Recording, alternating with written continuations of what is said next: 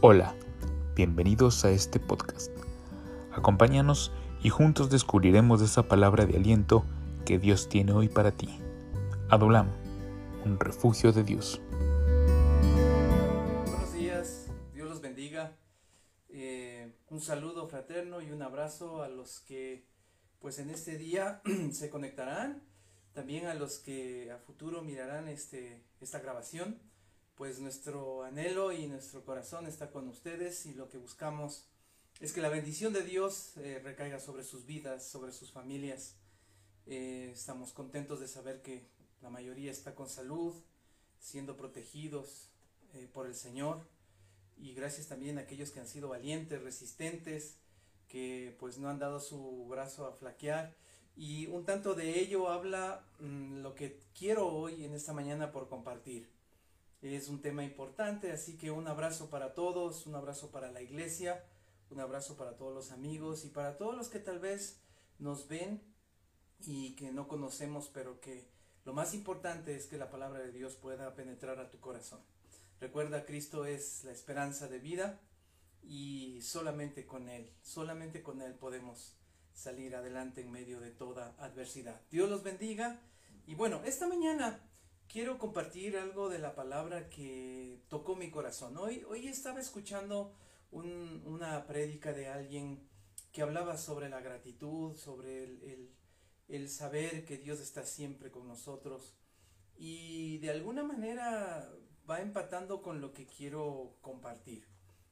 Y hoy por hoy es necesario contar con hombres y mujeres que definitivamente tengan un amor eh, que vaya más allá de lo de lo natural.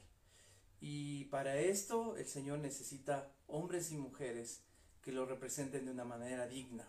Esta mañana vamos a hablar sobre lo que significa ser un varón de Dios. En este caso, en el, lado femenino, una varona de Dios.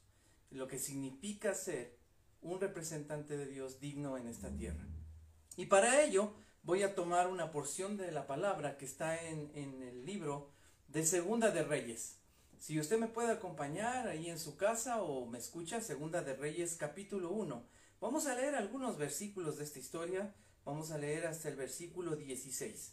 Segunda de Reyes capítulo 1, em, versículo 1 al 16.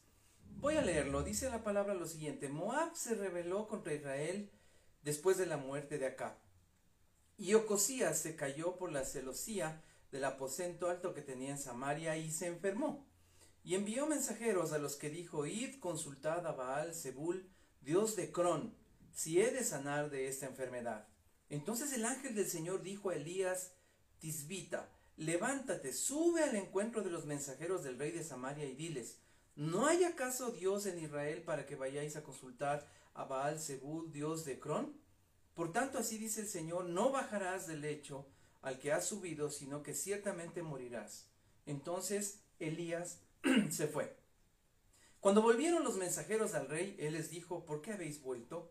Y ellos respondieron, un hombre subió a nuestro encuentro y nos dijo, id, volved al rey que os envió y decidle así el Señor, ¿acaso porque acaso porque no hay Dios en Israel envías a consultar a Baal Zebud, Dios de Crot? Por tanto no bajarás del lecho al que has subido, sino que ciertamente morirás. Es interesante ver en esta parte, me voy a detener, el hecho de que los militares obedezcan la voz de un simple hombre, ¿no? Vamos un poco ajustándonos a la historia. Y dice, y él les dijo, ¿qué aspecto tenía el hombre que subió a vuestro encuentro y os habló estas palabras? Ellos le respondieron, era un hombre cubierto de pelo, con un cinturón de cuero ceñido a sus lomos. Y él le dijo, miren, la, la, la intención de un varón de Dios reconocible en cualquier circunstancia. El rey le dice, es Elías Tisbita. Entonces el rey envió a él un capitán de 50 con sus 50 hombres. Es decir, es como que recuerda quién es y dice, este hombre tal vez puede hacer algo por mí, ¿no? Pero miren las intenciones en medio de todo esto. Y dice, y este subió a él y he aquí, Elías estaba sentado en la cumbre del monte, que dicen algunos que es Carmelo, y le dijo, hombre de Dios, el rey dice, desciende. Esta es una actitud muy imponente e imperativa. Respondió Elías y dijo al capitán de cincuenta, si yo soy hombre de Dios, que descienda fuego del cielo y te consuma a ti y a tus cincuenta. Entonces descendió fuego del cielo y lo consumió a él y a sus cincuenta. De nuevo, dice, envió a él dice otro capitán de 50 con sus 50 y que le habló y le dijo, hombre de Dios, así dice el rey. Y ahí viene una, una forma mucho más imperativa. Desciende inmediatamente, es decir, una, una ley con, con una... El versículo 12 dice, y respondió Elías y les dijo, si yo soy hombre de Dios, que descienda fuego del cielo y te consuma a ti y a tus 50. Entonces el fuego de Dios descendió consumió a él y a sus 50. El rey escucha segunda vez, segunda oportunidad de, lo que está sucediendo con Elías, con los hombres que él envía, pues él eh, eh, promueve una vez más. Y dice lo siguiente, el versículo 13. De nuevo el rey envió al tercer 50. Hasta esta altura él no le había pedido nada ni le había dicho del cómo referirse eh, de una manera, digámoslo así, más propia a Elías, simplemente enviaba a la gente. Y cuando el tercer capitán de 50 subió, miren la, actitud de este hombre que claro, ya tenía una historia y tenía un antecedente de todo lo que sucedió. Dice lo siguiente, vino y se postró de rodillas delante de Elías y le rogó diciéndole, Hombre de Dios, te ruego que mi vida y la vida de estos 50 siervos, es decir, aquí hay algo que, que está sobreentendido, todos estos hombres también se arrodillaron con él. Dice lo siguiente, y la vida de estos 50 hombres, siervos eh, tuyos, sean preciosas ante tus ojos. Ah, dice el versículo 14, aquí que ha descendido fuego del cielo y ha consumido a los dos primeros capitanes de 50 con sus 50 más ahora, sea mi vida preciosa ante tus ojos. Hay un grado de humillación de este hombre y, de todos los que lo acompañaban. Entonces el ángel del Señor dijo a Elías, el ángel del Señor dijo a Elías, desciende con él y no le tengas miedo se levantó Elías y descendió con él, con él al rey. Y le dijo así, dice el Señor, ya estando delante del rey. Y esto es interesante cuando la voz de un varón de Dios no calla, sino que siempre tiene esa autoridad que viene del cielo. Por cuanto has enviado mensajeros a consultar a Baal Zebub, Dios de Acrón, ¿acaso?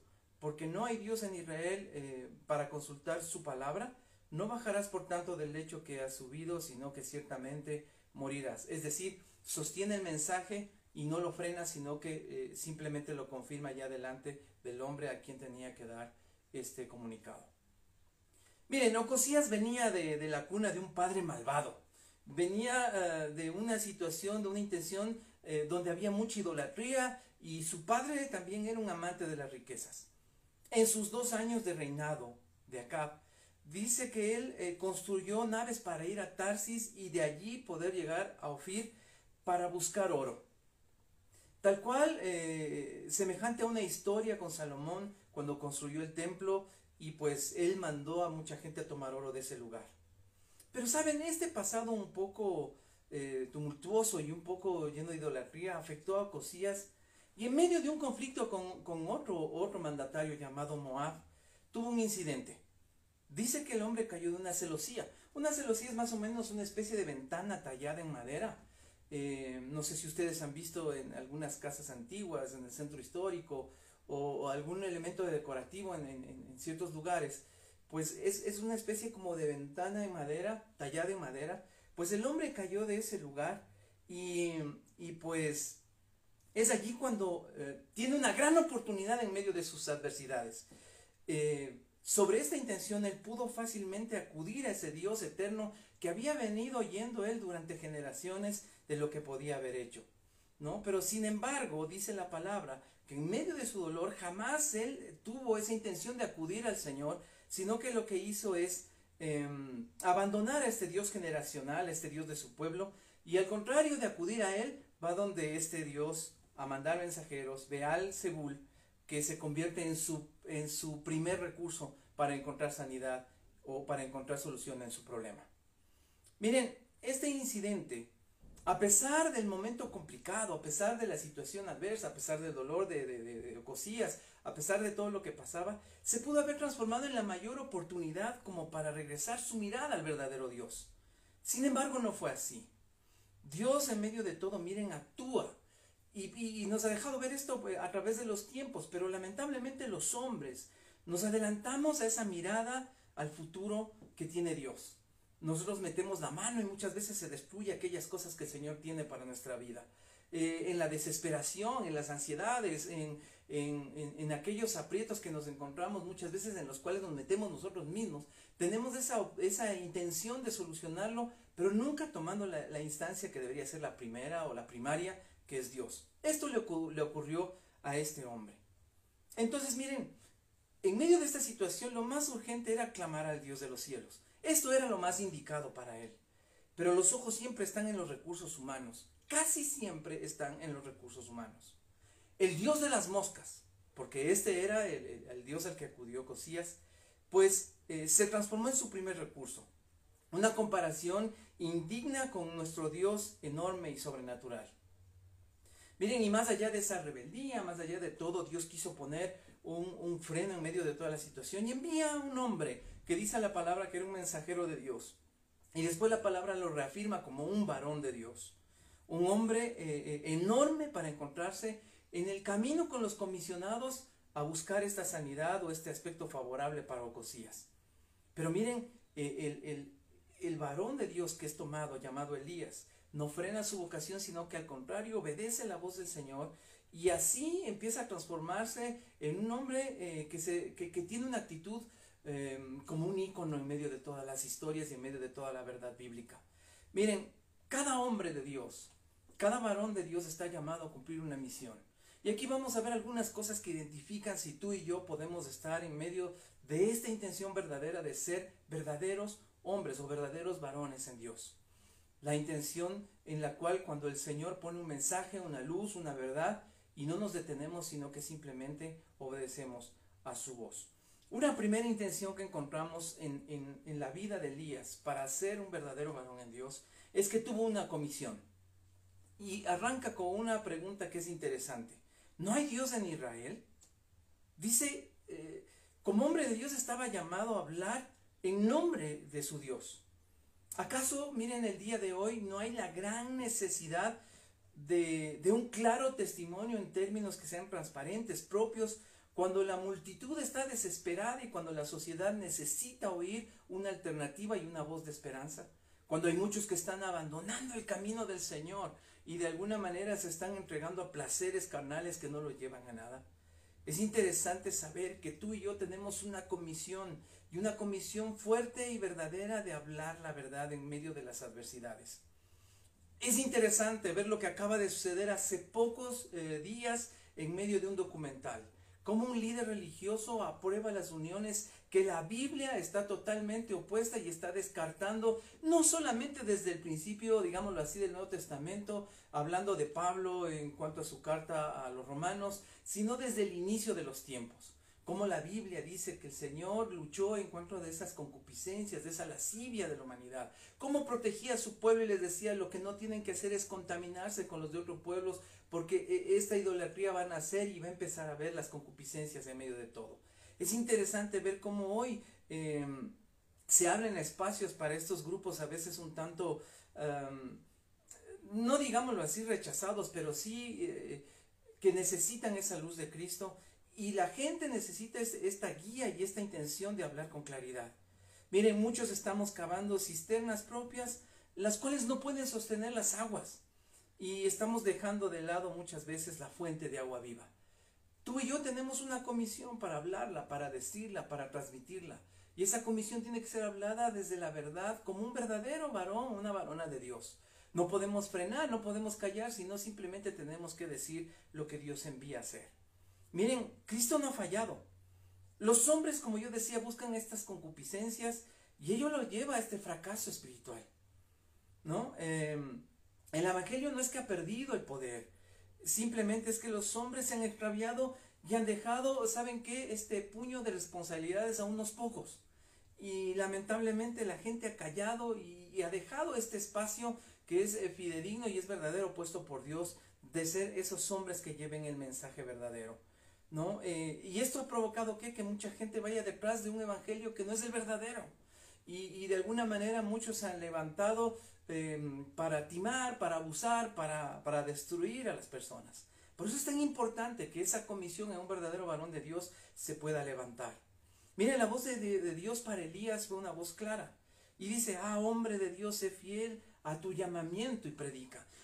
es, es, una voz que viene insistiéndose desde todos los tiempos en la historia del pueblo de Dios. Cuando el Señor tomó a personas que no es que de alguna manera fueron, eh, quiero, que, quiero hacerme entender, no es que fueron como únicos, sino que fueron los, los que dieron de alguna, de alguna forma esa, el ponerse a la brecha pues tuvieron esa oportunidad. Hoy por hoy, después de Jesucristo, eh, después de su, de su gran eh, trabajo en medio de la cruz, de la salvación, la redención del hombre, pues tenemos esa oportunidad de ser aquellos que llevemos el mensaje. Miren, una segunda característica es que Elías, este varón de Dios, fue creído. Cuán importante es que la voz del varón de Dios tenga credibilidad y tenga autoridad.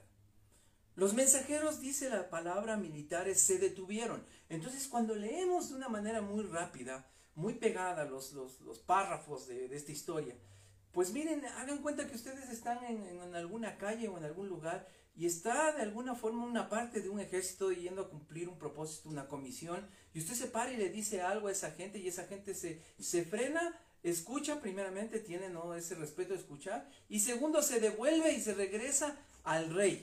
Esto es interesante. Aquí hay algo que, que, es un plus en medio de la vida de un varón de Dios. Su voz definitivamente no era humana. Con eso no quiero decir que era un extraterrestre. Lo que quiero decir es que su voz tenía esa autoridad que venía de Dios. Su estilo no era el del común mortal al hablar con ellos. La, la prédica, miren, de Elías en medio de todo el contexto no fue para agradar a los oídos, sino por el contrario, a sacudir las vidas a tal punto, saben, de, de, llegar a, a, que las personas que estaban en medio de esta historia, hablando, hablando de este punto en específico, pudieran reconocer con facilidad al hombre que estaba pues dando el mensaje. El rey apenas se enteró de esa voz de mando y de autoridad. ¿Cómo habrán regresado los hombres para que, para que el rey preste primero oído y no los haya asesinado por no cumplir su comisión? Apenas escuchó de, eh, de, de la intención cómo estos hombres se refirieron al mensaje él le dice quién era, cómo era, y de repente da su nombre y dice, ay ya, él era Elías. Es Elías, es esa voz de poder que ha venido hablando, se ha venido hablando no solamente de una persona, sino en el pueblo, en la ciudad y en el país. El hombre que estaba haciendo constantemente maravillas está siendo nombrado y está hablando en el nombre de Dios. Qué interesante es que nosotros podamos tener una voz de credibilidad, que podamos ser e-, esos varones esos, esos hombres, mujeres de Dios con esa intención y esa autoridad. Miren, muchas veces se ha confundido lo que significa la autoridad con este término, ¿no? De, un poco ser prepotente. Hay mucha gente que ha utilizado lo espiritual para ser prepotente, para ser dañina. Una cosa es hablar la verdad y otra cosa es tener este nivel de prepotencia, de tener un ego espiritual que no corresponde a lo que la Biblia dice. Por eso hay que tener mucho cuidado y separar las, distintas instancias, la que viene de Dios y la que no viene de Él, sino de nuestro corazón, de nuestra carne y de nuestro ego.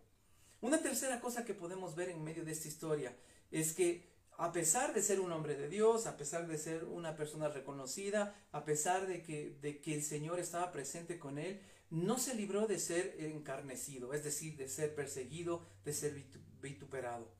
Miren, en tono de desprecio, de insolencia, le decían esto. Em, varón de Dios, el rey ha dicho que desciendas, es decir, ordenando, eh, lastimando su corazón. Igual el segundo capitán cuando fue, lo que le dijo es, desciende pronto, obedece, haz lo que se te está pidiendo. Miren, hay muchas personas que en la vida se nos van a cruzar, cuando somos hombres y mujeres de Dios que tenemos un mensaje eh, eh, real, poderoso, claro, que van a querer desmerecer y, nos van a vituperar. Esto es innegable. Esto le sucedió a Jesús, entonces si a él le pasó, nos puede suceder a cualquiera. ¿no? Hay, hay muchas intenciones en medio de, del servicio, el trabajo y el propósito de Dios que se van a cruzar. Tú no me vas a dejar mentir en lo siguiente. ¿Cuántas veces tu propia familia te vituperó? ¿Cuántas veces tu propia familia te rechazó, te, rechazó, te relegó, te ignoró? pero después, al pasar el tiempo, tuviste el fruto y esas mismas personas hoy son amantes y adoradores de Dios y tal vez están viviendo exactamente lo mismo que tú eh, tuviste que enfrentar en su momento. No podemos nosotros restarnos porque hay algo interesante. La Biblia dice que él estaba, Elías estaba en un monte, él estaba sentado en un monte. Y aquí hay, aquí hay una, una enseñanza que es poderosa. Miren, hay algo que es interesante para tu vida y la mía. Hay una cumbre de la que ningún poder terrenal puede hacer, escuchen, descender a un varón de Dios. Em, cuando en esa cumbre tú encuentras la paz, la comunión y la presencia. Cuando todos estos tres ingredientes son absolutos en tu vida. La gente puede decir lo que diga, la gente puede levantarse y puede vituperar lo que quiera. Pero mientras tú estés gozando de la intención y la cobertura de Dios en estas tres áreas, la paz, la comunión y esa presencia que es absoluta, pues te quiero decir algo el diablo no va a tener poder. Por supuesto, él va a estar feliz en el momento que tú desciendas de esa cumbre. Por ello es tan importante saber quién es, nuestro, Padre, quién nos ha llamado al verdadero propósito de estar con Él. No permitas que nadie, varón y varona de Dios en esta mañana, pues te baje de esa cumbre. Simplemente el único que puede hacerlo es Dios sobre su propósito. Tú mantente allí donde Dios te ha puesto, donde Dios Em, te, ha ubicado porque Él tiene una razón poderosa para que estés en ese lugar. Las situaciones, las condiciones pueden ser a veces un poco apremiantes, angustiantes, pero eso no significa que Dios nos ha abandonado. Hoy estamos viviendo una situación un poco complicada, pero el Señor no ha abandonado a sus hijos. Yo hoy, hoy en la mañana da gracias de todo, da gracias porque puedes caminar, porque puedes vivir, porque puedes comer. Eh, eh, ponían este ejemplo, a veces estás en el tráfico y, te molestas, te indignas, peleas, pero este hombre hacía la reflexión y decía lo siguiente, pero por lo menos no te das cuenta de que estás en un vehículo y que tienes un auto y que estás manejándolo y que estás de alguna forma transportándose en un medio donde ahí puedes ver la provisión y la bendición de Dios. En realidad muchas veces hemos caído en esas intenciones de, desmerecer lo que Dios hace. ¿No? Y es el diablo el que está en medio detrás de todo esto para que nosotros podamos caer en sus tentaciones y en sus juegos, en sus tretas. Mira, Dios te puso en una cumbre. Elías dice que a una tercera oportunidad, solamente cuando vio que vinieron con una actitud diferente, dice el ángel de Jehová, es decir, un, emisario de los cielos, de la eternidad, de, de lo celestial, vino a dar la orden y decirle, mira, es el momento en que tienes que ir. Circunstancias también hay algo que pasa con el varón de Dios. Es vindicado. ¿Qué significa esto? Es, devuelto su, eh, es devuelta su honra y es devuelto su posición. Miren, el fuego devorador que habla esta porción de la Biblia es la vindicación divina de qué? Del nombre de Dios representado en medio de la vida de una persona común como Elías. Es decir, todo el poder de Dios desatado en medio de un milagro sobrenatural bajo el respaldo del Dios Todopoderoso. ¿Cuántas veces nosotros tenemos esa intención de vivir situaciones en las cuales el Dios Todopoderoso va a salir a nuestro favor? No desmayes ni claudiques. A veces podemos vivir ciertos términos de injusticias. Parece como que las cosas se están yendo en contra, pero miren, todo tiene un tiempo y tiene un momento en Dios. Ese tiempo y ese momento van a llegar y vas a vivir esa vindicación del Señor. Miren, ¿qué es lo que sucedió en medio de todo esto? Elías pudo sentir el respaldo del Señor Todopoderoso y pues fue vindicado delante de los demás. Miren, nuestro Dios dice la palabra, la palabra es fuego consumidor. Y Él dice, no tendrá por inocentes a los que tomen su nombre en vano. Elías, miren, no se vindicó a sí mismo, no se defendió él mismo, no empezó a pelear con la gente, sino que el Dios de los cielos vino a abrazarlo y vino a poner su respaldo para con él. ¿no? Es la forma más convincente, es la forma más abrumadora que puede tener un hombre, una mujer de Dios para ser respaldado por su presencia. Mateo 18, Mateo 18, 10 dice, mirad que no despreciéis a uno de estos pequeñitos, porque os digo que sus ángeles en los cielos contemplan siempre el rostro de mi Padre que está en los cielos. Es decir, habla de un proceso de cobertura absoluta y total en medio de la obra y en medio de los tiempos. Un varón de Dios también saben qué es lo que tiene cuando su voz es una voz profética y es una voz que viene del cielo, es temido. El tercer capitán, cuando llega ya a la presencia de Elías, fue con una actitud totalmente diferente. Las noticias seguramente en el pueblo, la ciudad empezaron a correr de una manera rápida. Y él supo que Elías y el Dios de Elías pues estaban allí. Él, miren, tenía las fuerzas del cielo. Elías tenía las fuerzas del cielo a su favor. Entonces, este varón, este varón de Dios con todas esas fuerzas celestiales, pues empezó a demostrar que cuando hay un mensaje y hay un hombre que lleva ese mensaje, pues las cosas eh, son totalmente distintas cuando vienen de Dios. ¿Qué es lo que sucede con este tercer capitán? Dice que él frente a Elías se pone de rodillas y le empieza a rogar. El varón, miren, se dio cuenta en ese momento de que no estaba solo, sino que en ese, en ese instante, más que nunca, sabía que eh, Dios estaba con él mismo. Debió haber sido una escena impresionante. Ver a, ver a militares, ver a, ver a personas del ejército de aquel entonces arrodilladas frente a él, pidiéndole un favor y suplicándole con un ruego que por favor él vaya con ellos. Es interesante. Pero un varón de Dios también viene en medio de todo ese poder, en medio de, toda esta intención de Dios que, muchas veces puede poner para que haya ese nivel y ese grado de respeto, también fue obediente. Miren, este, este tercer capitán logró algo que es muy profundo. El varón de Dios en este momento escucha esa voz porque el capitán, bueno, como lo hemos dicho, actuó de una manera distinta.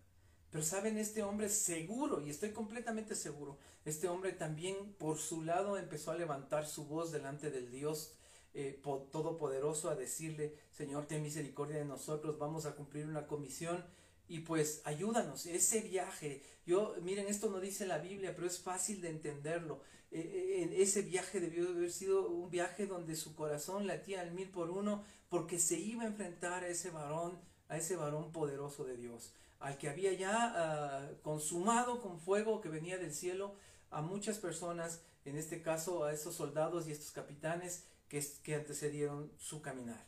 Pues miren, él también cuando levanta su voz, él trata de pedir esa clemencia, esa misericordia por su vida y la de sus soldados.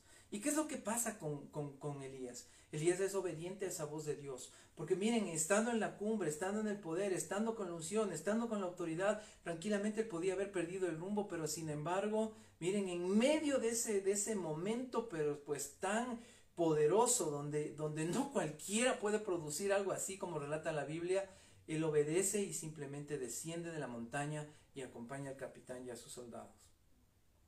La Biblia también dice como un último punto de que Elías fue fiel.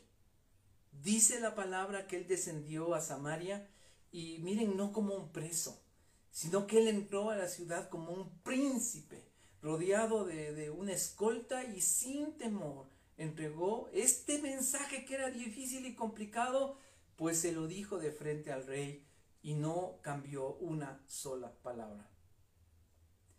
¿Por qué? Porque Hechos lo refrenda de esta manera. ¿no? Hablando eh, ya en el, Nuevo Testamento, refrenda de esta manera lo que el Señor puede provocar si hay un corazón que se arrepiente y es contrito y es humillado. Hechos 4:12 dice, y en ningún otro hay salvación porque no hay otro, hombre bajo el, otro nombre bajo el cielo dado a los hombres en el cual podamos ser salvos. Es decir, esta porción en este momento es simplemente eh, tomada desde la perspectiva. No puedes ir a ningún lado si tú no clamas al único, en el único que tenemos salvación y el que puede hacer las cosas, que es al Dios Todopoderoso. La Biblia simplemente se va reconfirmando un, un antetipo, un tipo y se va simplemente acomodando al mensaje poderoso de lo que significa el Señor eterno. Mira, esta es la intención. Este breve ejemplo nos sirve Em, como un referente para saber eh, lo que Dios quiere hacer con nosotros. Como yo decía, la responsabilidad no está en un puñado de líderes, la responsabilidad no está en un puñado de pastores. Esa es la gente que se lanzó a la brecha y de alguna manera dijo, Señor, heme aquí. Pero miren, todos tenemos la gran comisión de ser estos varones de Dios, esforzados, valientes, de los que generemos una nueva historia, de los que podamos llevar a nuestras familias, a nuestros conocidos, a nuestro entorno a una dimensión distinta. ¿Cómo está tu familia? ¿Cómo están los que conoces? ¿Cómo están aquellos eh, con los cuales eh, transitas y convives parte de tu vida o gran parte de tu vida? Tu palabra es una voz eh, realmente que tiene este, e, estas características. Tu vida es una vida como, como la que hemos reflejado, la de este hombre que estando en esa cumbre no usó su ego, sino lo que usó es realmente las armas y herramientas que venían del cielo. Miren, el varón de Dios no calla. El varón de Dios confía y el varón de Dios cumple. El varón de Dios es íntegro y su voz no es humana. Su voz es respaldada por los cielos. Miren, y el cielo siempre hará justicia, siempre hará justicia. Entonces, es tiempo de no callar y es tiempo de hablar, de abrir nuestros labios y simplemente transmitir un mensaje que es un mensaje verdadero. Dios lo llama aquí a tomar este ejemplo. ¿no? Este ejemplo que puede ser un poco fuerte eh, porque tuvo consecuencias, porque nadie quisiera que haya otros que, que fallezcan porque son sordos o porque simplemente no quieren escuchar. La intención es que podamos tomar el mensaje para no acobardarnos y ser los hombres y mujeres que Dios necesita. Que no seamos contrarios a esa voz de Dios, sino más bien que seamos fidedignos con la voz que Él quiere, ¿no? Porque debemos ser una voz que no calle. Mira, hoy por hoy, la iglesia necesita, y la humanidad, la sociedad necesita una voz clara.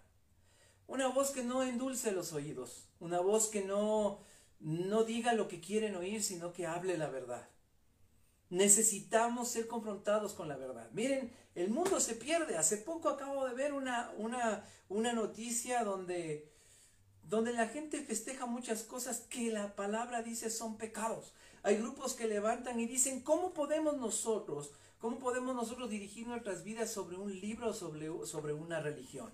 Es decir, ¿qué es lo que están haciendo? Desdibujando la palabra de Dios, como dice em, Apocalipsis, en los últimos tiempos la gente va a enfriar su corazón, lo, va a olvidar lo que significa Dios.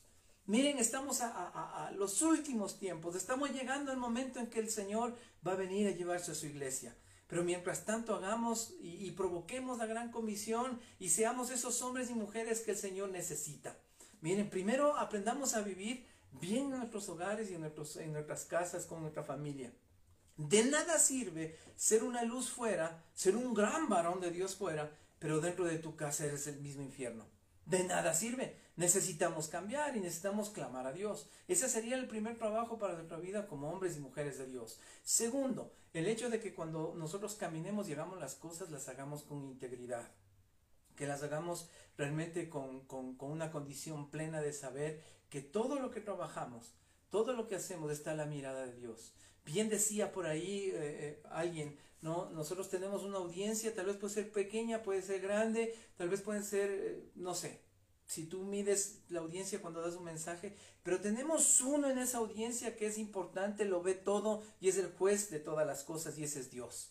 Y miren, mientras nosotros estemos en paz con Él y las cosas las hagamos de una manera limpia y, transparente, pues la eternidad nos espera.